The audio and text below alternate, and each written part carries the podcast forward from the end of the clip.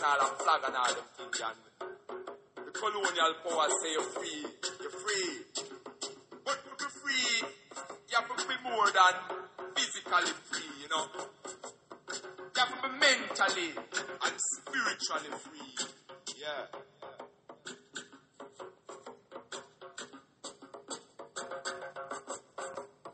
Alien images colonize your thoughts, tarnish your sight, your tongue, and make you self-abusive, destructive.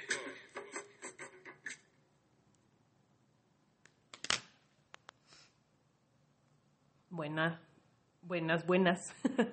Este, esta canción es de Oku Onuora y se llama Decolonization.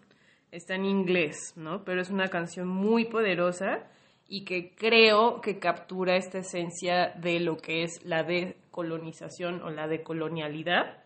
Em, pues este, este cantante de origen afroamericano saca esta pieza eh, que es un- una pieza realmente de dove y de reggae, pero bueno, pues saca esta pieza en protesta, ¿no? En protesta de el sufrimiento que ha pasado la comunidad afroamericana, afrolatina, eh, desde lo que ha sido el esclavismo y el racismo, ¿no? En, en nuestros días.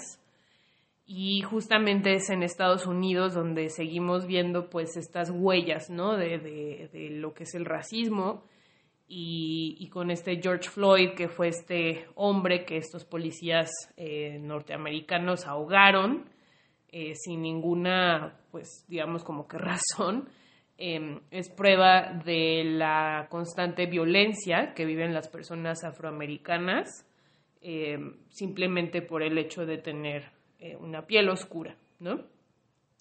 Entonces, esta es una gran introducción para hablar de esto que es de colonización, de, coloniali- de, col- de con- de colonialidad.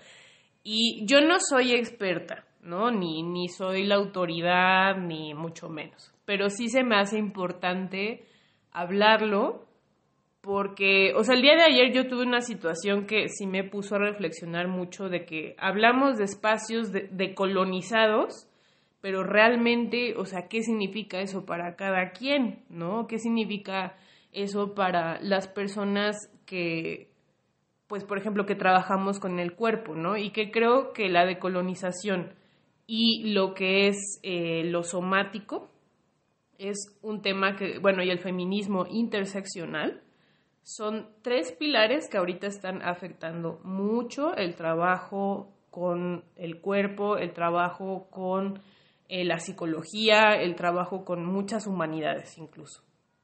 Esta pieza me gusta mucho porque habla, dice, alien images, imágenes extrañas o alienígenas, ¿no? En este caso habla de, por ejemplo, cómo los europeos, ¿no? Llegaron y, e impusieron una religión, ¿no? Al, tanto al, pueblo afro como a los pueblos indígenas, ¿sí? Eh, dice también, este, eh, they tarnish your sight, o sea, que contaminan tu vista, ¿no? Es decir, que esta imposición de imágenes, esta imposición de ideas, esta imposición de, pues sí, de estructuras, nos, o sea, como pueblos originarios, en específico los pueblos indígenas y los, pue los pueblos que fueron esclavizados de, de, África, o sea, fueron realmente como que desvinculados de sus orígenes, de sus raíces, ¿no? Diciendo que sus deidades, que su cultura, que su forma de moverse, que su forma de vestir, de ser, o sea, era inaceptable, ¿no? Algo que pues ni ellos mismos se percibían así, ¿no? Y fue a través de la mirada europea que empezó a ser como, como inaceptable, ¿no? Ser negro, ¿no? O inaceptable ser indígena, ¿no? O mestizo, incluso en nuestro caso. Entonces han sido 500 años desde, pues desde la colonización hasta nuestros días que estos pueblos eh, los herederos de estos linajes han resistido los distintos tipos de violencia a los que son sometidos simplemente por el hecho de ser lo que son, ¿sí? Y con esa base empiezo esta, este podcast o este, sí, este audio, esta cápsula, em, porque es importante poner en contexto y decir por qué, por qué el feminismo también se preocupa por esta lucha, ¿no? por qué lo somático, o sea, el estudio del cuerpo y el movimiento también se preocupa por esta lucha, ¿sí? Porque forma parte de una crítica muy grande que se está haciendo actualmente hacia los sistemas políticos, económicos, sociales, culturales, religiosos, etcétera, que estamos viviendo en la actualidad, ¿sí? Y la decolonialidad lo que busca es eh, pues liberarnos. La misma canción lo dice, set you free doing ancient rituals, que dice, libérate haciendo rituales antiguos, ¿no? Eh, también habla como estas imágenes, como estas ideas, they tarnish your sight, pero también they shackle your tongue. Shackle es una palabra en inglés que significa encadenar, ¿sí? Y si nos regresamos a la historia de la comunidad afro, es justamente em, pues esta alegoría de cómo fueron encadenados, cómo fueron privados de su libertad muchos años, Entonces, em, cuando dice de shackle your tongue, es decir, que no te dejan expresarte, o sea, tu lengua está encadenada, ¿sí? Que no hay eh, una libertad de expresarse. Entonces, em, pues en verdad, o sea, es, es, es un... A nadie nos gusta, ¿no? Recordar esas historias de dolor, pero es muy importante ver esa oscuridad a la cara y ver cómo sigue existiendo para de verdad eh, empezar a decolonizarnos justamente aquí, desprogramarnos de esas ideas tóxicas, de esas ideas que nos han permitido eh, que el racismo, que la desigualdad, que la inequidad, que distintas eh, pues enfermedades sociales sigan existiendo, ¿no? O que no sean tratadas como lo que son, que es en el plano de este movimiento que es embodiment, que es eh, lo somático, sobre todo en Estados Unidos, em, lo que se cree es que estos sistemas son hijos del trauma, del trauma colectivo. O sea, la esclavización es un trauma y que se puede pasar de padre a hijo, padre a hijo durante generaciones, ¿no? Y que es a partir de decolonizarnos que podemos empezar a romper estas cadenas del trauma, ¿no? Yo pues, soy una mujer este, no binaria, yo soy una persona no binaria, si me concibo, eh, ser no binario significa que eliges no actuar desde los roles de género, es decir, que yo no me identifico ni con ser mujer ni con ser hombre, simplemente soy yo, ¿no? Y eso no tiene que ver con la orientación sexual, tú puedes tener las relaciones afectivas que tú desees, ¿no? De entrada, ser no binario es renunciar como a un concepto que se nos ha impuesto y que sé que a mucha gente le puede chocar y bueno, pues ahora sí que eso es ya de cada quien, este, del qué ser hombre, qué ser mujer, cómo actúan las mujeres, cómo actúan los hombres, qué es, o sea, es el sistema binario, ¿no? De existencia, ¿sí? Pero también eh, la decolonización, pues, va más allá, ¿no? De la orientación sexual, es simplemente, por ejemplo, yo como mujer, digamos, entre comillas, mexicana, ¿no? Este, ambivalente, como me quieran decir, Em, pues yo tengo una, un cierto grado, ¿no? De privilegio. Y es reconocer que desde mi privilegio yo no puedo hablar igual que una persona que viene de un contexto indígena o de un contexto de ascendencia indígena más cercana que yo, incluso, o una persona afromexicana, una persona afrolatina. Eh, yo no puedo hablar desde, desde su, o sea, yo no soy vocera de ellos, sí y yo más bien mi rol es como reconocer en mi persona las actitudes y los roles que he tenido que seguir o que se me han impuesto por la sociedad y por mi cultura occidental, em, que favorecen estas situaciones de desigualdad, ¿sí? En mi caso, por ejemplo, las veces que no he sido tolerante o, más bien no, no acepto, ¿no? Diferencias, ¿no? O las veces que yo misma me forcé a ser, a ser binaria, ¿no? Decir, sí, soy mujer y así y acá, ¿no? O sea, como que, mm, o, por ejemplo, algunas desigualdades, racismos, clasismos, por ejemplo, también son parte, ¿no? De, de este sistema em, de origen europeo que, que busca que, que, estemos divididos en clases, que estemos divididos en, en, en cuestión económica, eh, pues de una forma muy desigual, que no haya, que para ciertas personas o estratos sociales haya ciertos accesos y para otros no. Y tal es así en México que por eso usamos la palabra white porque el white quiere decir una persona de clase media, media alta o alta que tiene cierto eh, privilegio o tiene mucho privilegio a partir simplemente ya sea de su color de piel, su fisicalidad o su estrato social, ¿sí? Y eso es parte de la decolonización, porque es reconociendo desde dónde estamos parados y desde dónde estamos generando estas dinámicas que a nivel global impactan a estas comunidades que a lo largo de su historia han sido marginalizadas, pues es como nosotros podemos empezar a cambiar y a transformar la realidad, ¿sí? Entonces, em, desde mi caso, pues ha sido, primera, reconocer que yo he tenido privilegio, ¿no? Segunda, ha sido reconocer que con este privilegio, ¿qué hago, ¿no? Y cómo impacto a los demás, ¿sí? Que es algo que todavía, de verdad, pues sigo en construcción y sigo viendo cómo carajos apoyar, ¿no? A, pues a mi comunidad, ¿no?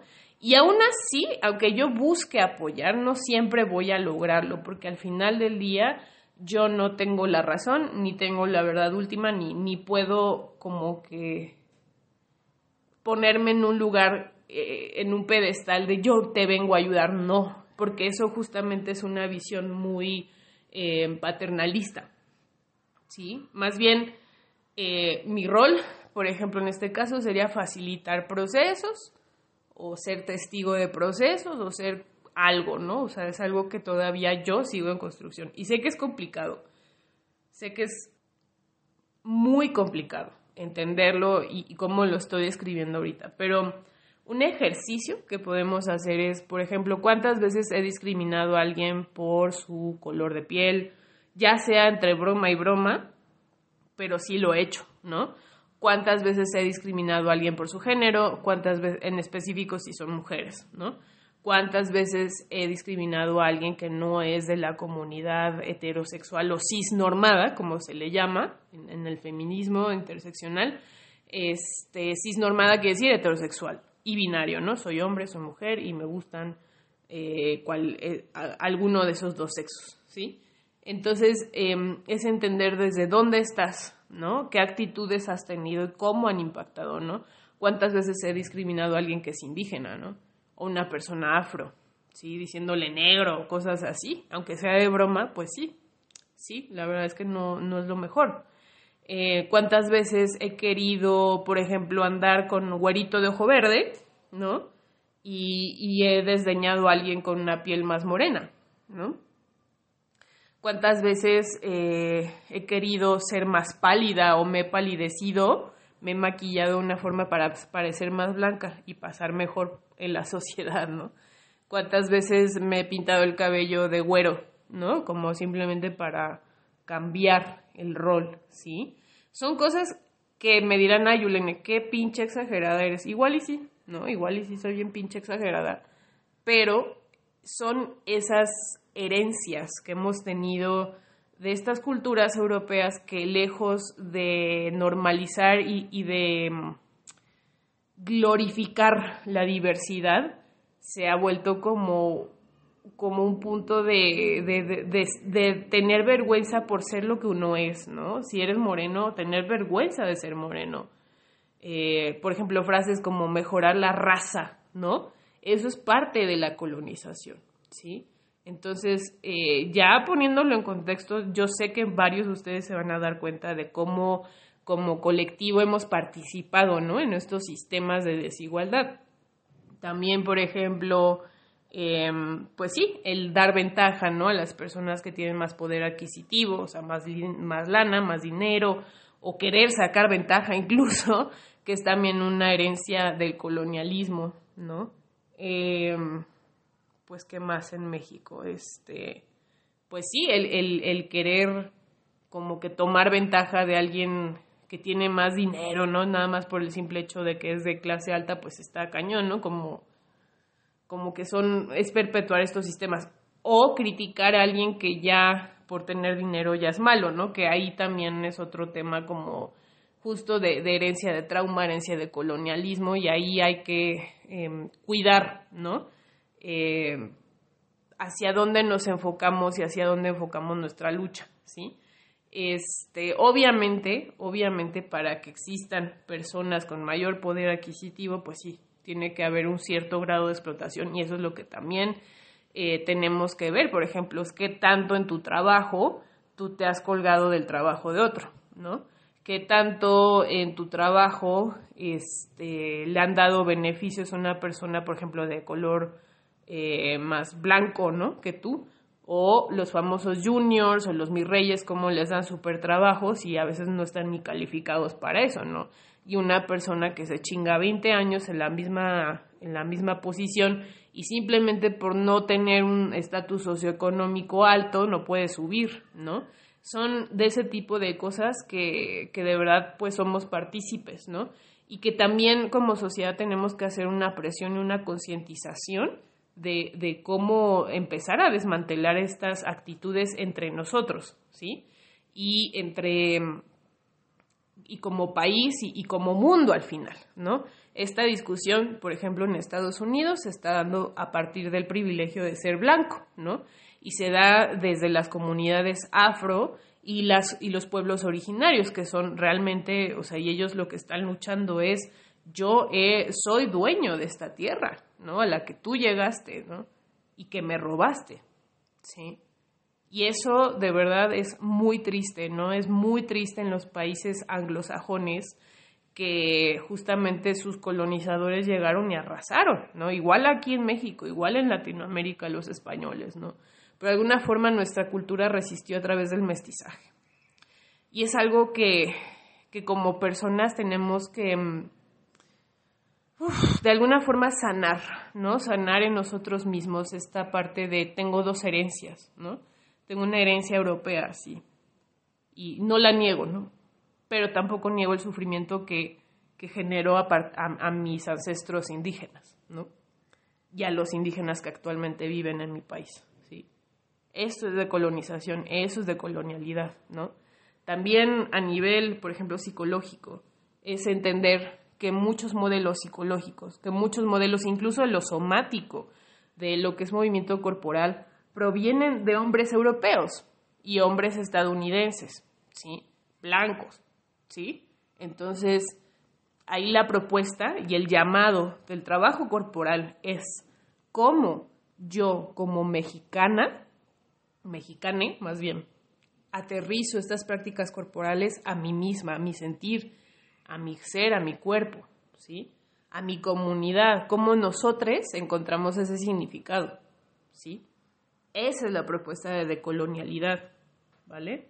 Entonces, em, en el trabajo corporal, pues lo que se invita es, primero, en lo somático, es afinar tu propiocepción, es decir, tu escucha interna, para reencontrar esa capacidad de elección porque muchas veces em, nuestra forma de vestir, de movernos, sobre todo de movernos en el caso de lo somático, es heredada de nuestra familia, de nuestra comunidad cercana, de, nuestro, de nuestra cultura.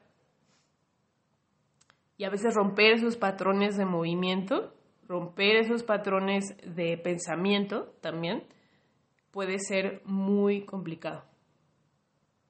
Y es también separarse de estos ideales que se nos han impuesto, ¿no? El ideal incluso de la salud mental, ¿sí? de la salud mental como una normalidad, cuando todo el mundo tiene una variable, todo el mundo tiene un distinto grado de distintas cosas. Nadie es 100% sano, nadie es 100% cuerdo, nadie es 100% eh, saludable, ¿no? Todos tenemos nuestros achaques, nuestras cosas, nuestros rasgos, eh, trastornitos, cosas así, ¿sí? Y cuando hablamos desde trauma, pues todos tenemos un cierto grado de traumas, ¿no? Que han compuesto nuestra vida y que no es malo. También es, por ejemplo, desatanizar eh, la palabra trauma, la palabra salud mental, la palabra trastorno. Hay una crítica muy fuerte a la psicología colonialista que es desde dónde parte tu modelo de salud, ¿no? también una crítica muy fuerte a la cultura de, lo, de las dietas, de lo, del fitness, de cosas así. ¿Por qué? Porque los modelos de las dietas, del índice de la masa corporal, etcétera, son modelos muchas veces sacados de cuerpos europeos, ¿no? Y solo métete a Instagram, métete a Instagram y ve cuántas mujeres tienen la, la mayoría de likes y me gusta qué estereotipo de fisicalidad tienen, cumplen, ¿no? Entonces es esta reflexión lo que es de colonización, ¿sí? Entonces, ¿cómo separarnos de eso? ¿Cómo trabajar eso? Empezando desde escucharnos, desde recuperar nuestra autonomía, ¿no? Que ahí el feminismo interseccional lo que dice es, yo, mi cuerpo es mi territorio y yo descolonizo mi territorio que ha sido colonizado por ideas, ¿sí? ¿Cuántas veces, por ejemplo, tú te sentiste inaceptable en tu propio cuerpo? Por las imágenes que ves afuera, por los estereotipos, por palabras que te han dicho, ¿no? ¿Cuántas veces no te has sentido suficiente, ¿sí? Con, con comentarios que te han dicho no es que no, no eres buen alumno, no es que no eres buen trabajador, no es que no sé qué, o sea, ¿cuántas veces tienes esa obligación de siempre dar el 100%, el 110%, porque si no, no eres nadie? Eso es descolonización, es cuestionar esas ideas, que al final del día lo que también busca la decolonización es encontrar un equilibrio. Por ejemplo, esas ideas nos han llevado a estar en un sistema enfermo de consumismo que todo el tiempo, o sea, no estamos satisfechos con lo que tenemos, sino que tenemos que consumir más y más y más y todo el tiempo estás consumiendo y consumiendo, consumiendo, ¿no? Eso es una enfermedad.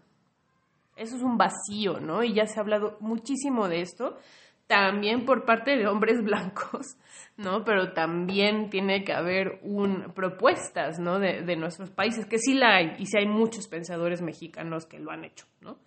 Y, y mujeres también, o sea, sobre todo encontrar voces en los nichos que, que no se les han dado tanta voz, ¿sí? Entonces nos hemos vuelto en una cultura un poco enferma, ¿no? Gracias a esta idea de de, tengo que dar siempre el máximo y ser el mejor o la mejor o este, tengo que ser la mejor mamá y la mejor hija y la mejor esposa y, y, tengo que rendir y tengo que dar, o sea, Dios, ¿no? O sea, somos seres humanos, tenemos permiso de regarla, ¿sí? Tenemos permiso a no ser las mejores mujeres ni los mejores hombres, obviamente con sus límites, ¿no? Cuando estás promoviendo violencia, pues no, en ninguno de los dos géneros.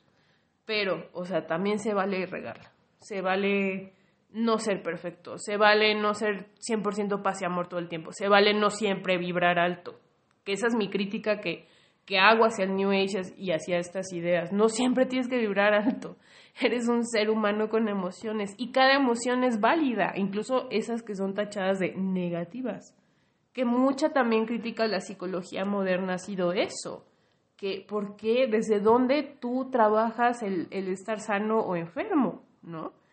Obviamente hay cuestiones, ¿no? Médicas, psiquiátricas, sí, va. Pero también se está planteando que mucho del origen de esas condiciones es a partir de dinámicas de violencia, de desigualdad, de, racismo, de clasismo, de muchas cosas que derivan en este tipo de, de trastornos también, ¿no? O la forma en la que se tratan estos trastornos, no cómo acaban estas personas abandonadas por el sistema, porque no son útiles, ¿no? Para el sistema. Yo sé que esto es fuerte, ¿no? Y que normalmente no, no soy tan mordaz, pero creo que ayer sí llegué a un punto que dije hasta aquí, ¿no? Por ejemplo, puse algo sobre las mujeres, cómo son súper explotada, o, más bien cómo, cómo se espera que como mujer cumplas tantos roles, ¿no? Que te vistas súper bien, súper fashion, que seas la mejor mamá y educadora y pedagoga, casi casi, que seas la mejor cocinera, que seas la mejor esposa, que seas la mejor empresaria, que seas, o sea, carajo, ¿no? Y decía la imagen que compartí donde renuncio, ¿sí? Porque no, no se puede, y, no faltaron, ¿no? Mujeres que, que, desgraciadamente pues tienen esta parte muy, muy de, no, es que si yo no doy la mejor cara y no doy el 100, pues, pues no, ¿no? O yo lo hago con gusto. Digo, sí, nadie dice que no lo hagas con gusto, pero sí date cuenta que vives en un sistema que te está hiperdemandando todo el tiempo, ¿no? Y eso está jodido y eso no debería ser para nadie, ¿no? También en el caso de los hombres, ¿no? Entonces, eso es de colonización, es empezar a cuestionar eso y desde nuestros cuerpos es cómo yo expulso de mi ser, o, más bien no expulso, transformo desde mi ser estas ideas que viven en mi cuerpo, que viven en mi ser, que viven en mi movimiento, que viven en mi sangre, en mis huesos, ¿no? En mis músculos, ¿sí? ¿Cómo, cómo libero esas ideas? ¿Cómo me doy permiso de ser otra cosa? Cómo me doy permiso de, expresarme tal cual soy, ¿no? Eso es lo que estamos haciendo en lo somático, en danza terapia, en, en muchos aspectos de movimiento corporal, ¿sí? Pero bueno, ya se me va a acabar el tiempo. Muchas gracias por escucharme. Yo me voy a echar mi mezcalito y los invito a acuerparse, a sentir su cuerpo en este momento tal y como es y terminar con esta canción maravillosa.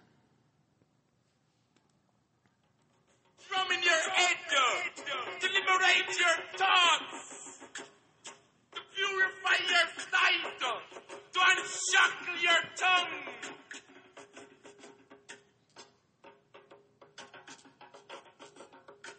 And to make you